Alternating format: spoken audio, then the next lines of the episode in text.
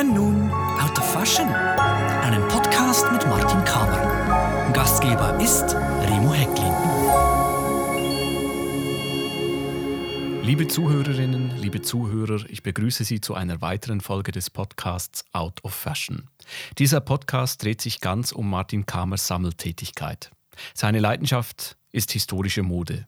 Dazu zählen auch Accessoire. Und in dieser Folge werden wir über Handtaschen reden. Accessoire, Martin, das gehört zu einer runden, zu einem runden Modebild dazu. Hast du Accessoire mit derselben Leidenschaft gesammelt, wie du Kleider, historische Mode gesammelt hast? Ja, ganz sicher. Das, für mich ist es wichtig, denn äh, das gehört zusammen. Das ist, das ist organisch gehört das zusammen. Das ist, äh, das kann man nicht eigentlich äh, auseinanderzählen. War das denn früher auch so, dass gewisse Accessoires gleichzeitig mit dem Entstehen des Kleides erschaffen worden sind? Zum Teil. Also mit dem gleichen Stoff vielleicht Schuhe, auch verarbeitet? Schuhe, zum Teil. Zum, das ist zwar rar, aber man findet das. Und äh, ich habe auch schon gefunden, ein, ein 18. Jahrhundert Kleid mit den dazugehörigen Schuhen aus dem gleichen Stoff gemacht. Bei Handtaschen manchmal auch, aber das ist eher im 20. Jahrhundert. Früher war das nicht so. Aber früher gab es Handtaschen auch schon. Wenn ja, wir von früher sprechen, dann wann hat das ungefähr angefangen? Wann weiß man? Taschen hat es immer schon gegeben. Das, mhm. das hat es schon mal in Griechenland gegeben, in Rom hat es gegeben. Für Männer und Frauen? Äh, meistens für Frauen. Das sind dann mal so Werktaschen zum Teil. Im Jahre 2010 hat mich meine gute Freundin Judith Clark in London, sie ist eine Museum- und Ausstellungsmacherin mit einer großen Leidenschaft für Mode. Und wir hatten schon zusammengearbeitet an, an einer, sie hatte eine Galerie, eine Fashion Gallery in London und ich hatte eine große Sammlung, also große Sammlung von 12, 15, Entschuldigung, 15 ähm, Kleidern von Madeleine Vionnet die für mich die wichtigste Schneider, also Schöpferin, Modeschöpferin des 20. Jahrhunderts. Und sie ist. war selber auch Schneiderin. Sie, sie, konnte, das, sie konnte das Handwerk, ja. Und ähm, dann durch das hatte sich eine große Freundschaft mit Judith ähm, entwickelt. Und eine der besten Ausstellungen, die ich je gesehen habe über Kleider, war von Judith in London im Victorian Albert Museum. Nach der Vionnet-Ausstellung hat sie eine andere Ausstellung gemacht, das Dictionary of Fashion, im Blythe House in London. Und da habe ich ihr auch äh, etwa zehn Haute Couture-Kleider ausgeliehen für diese Ausstellung. Und an der Finissage gab sie eine Party auf dem Dach des Hauses. Und als ich gehen wollte, hat sie mich zur Seite genommen und gesagt, du, ich muss unbedingt mit dir reden. Ich bin daran, in, in Südkorea, in Seoul, ein Museum zu entwerfen. Ein Museum für Handtaschen. Bist du interessiert? Da ich gesagt, ja, sicher. Also man hat Sie angefragt, da mitzuwirken. Ja, das, das zu machen. Also mhm. das, sie hat äh, das Ganze umzusetzen. Die äh, Ausstellung Technik. Sie hat der Besitzer Kenny Park, der hat eine große Handtaschenmanufaktur. Er, er macht zum Beispiel alle Handtaschen von Michael Kors. Er macht Tausende von oder Hunderttausende von Handtaschen pro Jahr.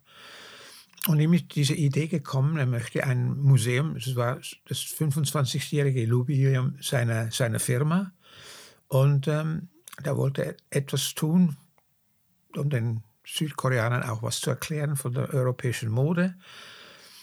Und dann habe ich angefangen, in, meinem, in meiner Sammlung zu grübeln und habe dann gefunden, dass ich eigentlich sehr viele Handtaschen und, und Brieftaschen hatte. Und zwar äh, die erste von ungefähr 1550, was wahnsinnig rar ist.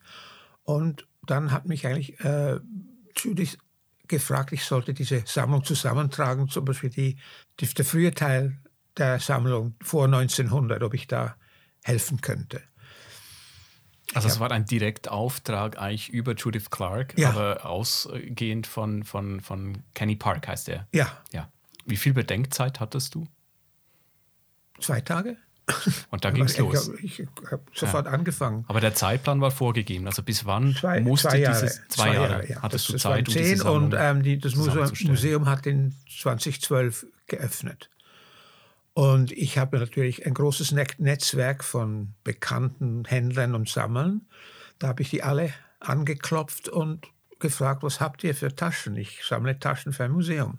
Aber der Fokus war vor dem 19. Jahrhundert europäisch. Vor dem 20. Vor dem 20. Für, für mich. Mhm. Aber das Museum war, ist, das war vom, so früh wie möglich bis 2020, 2012. Und ähm, ja, dann habe ich auch noch Sachen gefunden, Taschen gefunden, die ich in den 60er Jahren in Luzern beim Studium im Brockenhaus gekauft habe. So eine Art Deco-Tasche, eine sehr schöne Art Deco-Tasche. Die hast Tasche, du über all diese Jahre aufbewahrt ja. und, und dachtest, vielleicht kann ich die mal wieder verwenden für einen Ausstellungskontext.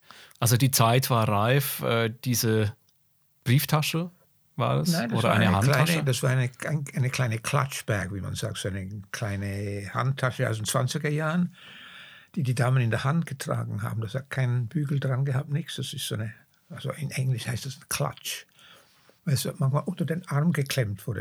Auf den 20er Bildern sieht man viele Damen, die einen Mantel anhaben und der hat eigentlich keine Knöpfe, sondern der ist so zusammen, wird zusammen unter die Arm und dann wird diese Klatsch, der Klatschbag unter den Arm gezwängt, gequetscht.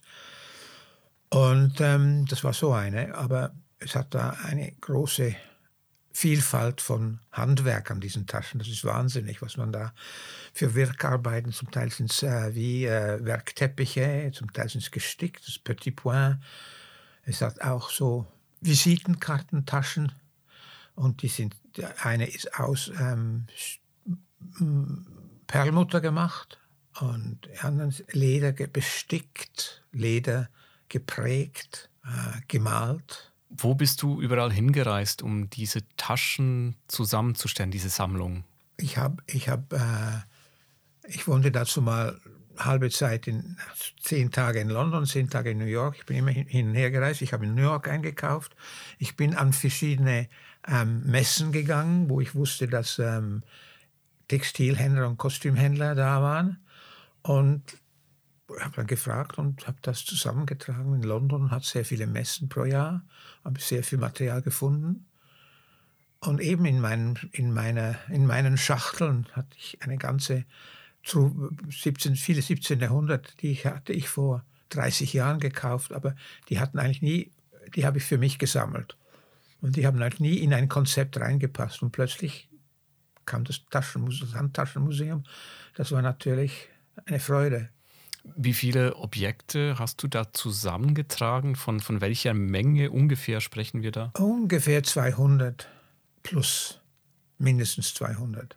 Gab es bei diesen Handtaschen, die du für diese Sammlung zusammengetragen hast, auch Objekte, auf die du ganz besonders stolz bist, dass die den Weg zu dir gefunden haben und von dir nach Seoul? Du, das ist eigentlich alles.